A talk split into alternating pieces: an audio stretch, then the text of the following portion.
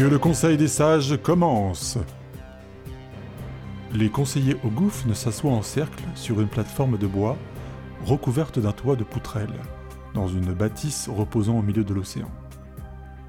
Ils ne prononcent aucun mot. L'essentiel de leur dialogue est perçu dans leurs esprits, ce qui assure une totale confidentialité et une précision inaccessible au langage vocal.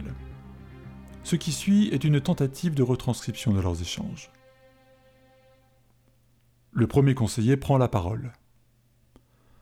Le mouvement du monde suit un parcours linéaire, tel qu'il était prévu depuis la nuit des temps. Les peuples résistent aux difficultés de la vie, mais continuent leur expansion sous le contrôle des dirigeants plus ou moins avisés. Le regroupement des royaumes ne fait aucun doute pour l'avenir. Certains pourraient encore se montrer hostiles à notre égard pour éviter que leurs ennemis ne bénéficient de nos réponses en nous soutirant de force des stratégies victorieuses. Notre Conseil doit statuer sur l'usage de notre influence pour favoriser une évolution géopolitique qui irait dans notre intérêt. Un autre conseiller lui répond. Jusqu'à présent, nous nous sommes toujours interdits d'influencer leur jugement, et nous sommes naturellement devenus indispensables à leurs yeux. Notre impartialité est notre force, et elle est la garantie de notre longévité.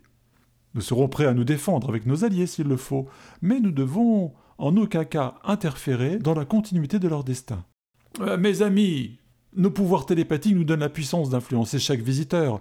Vous savez comme moi que les conseils avisés que nous prodiguons s'accompagnent d'une influence systématique, ce qui les rend plus dépendants à chaque visite. Et pourtant, cher conseiller, il est une dérive inquiétante qui a débuté il y a un siècle. Malgré nos efforts pour rétablir une perception lucide de la vérité, certains nous considèrent comme des dieux omnipotents.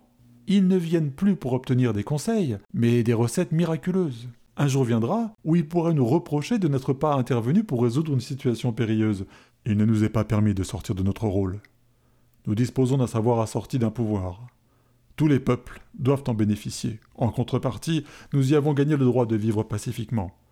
Nul ne peut connaître l'impact psychologique de notre aide, et notre loi interdit formellement l'influence directe. Tout comme il n'est pas dans notre intention de paraître des dieux et d'en hériter des obligations qui y incombent. Depuis toujours, nous respectons toutes les créatures de mal de rêve. À titre d'illustration, nos aïeux ont préféré habiter sur l'océan, dans ces humbles maisons de bois, plutôt que de chasser les croches des sables et bâtir des palais. Si un danger plus grand apparaissait, nous chercherions de nouveau une issue pacifique. Au même moment, en Garussie, Fanny couche son enfant dans son lit. Il y a encore un an, il était destiné à une mort certaine. Une malformation cardiaque le rendait inapte à la vie. Abattu par la tristesse, ne pouvant affronter cette situation dramatique, son mari l'avait abandonnée. Elle vivait seule, avec sa peine et la mort programmée de son enfant devant elle. Sa dernière chance se trouvait chez le peuple de la mer. Elle s'était donc rendue au palais des réponses, avait attendu des heures sous le soleil avant de se retrouver face à l'un des conseillers pleine d'espoir. Fanny avait formulé sa requête répété mille fois dans sa tête sur le chemin. Le conseiller avait fermé les yeux et avait fourni l'unique solution qui lui permettrait de maintenir son fils en vie.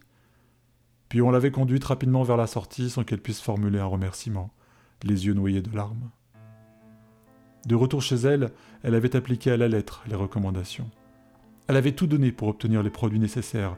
Elle avait veillé des mois sur sa progéniture. La guérison fut lente, mais l'enfant survécut. Fanny avait reçu un coquillage de la part des Ogoufnes, simple bibelot offert à chaque visiteur comme souvenir de visite du Palais des Réponses. Elle le plaça à leur retour sur le bord d'une petite fenêtre de sa chambre pour ne plus jamais y toucher. Ce soir, comme chaque soir, elle se met en tailleur devant lui. Elle ferme les yeux et prononce les mêmes phrases.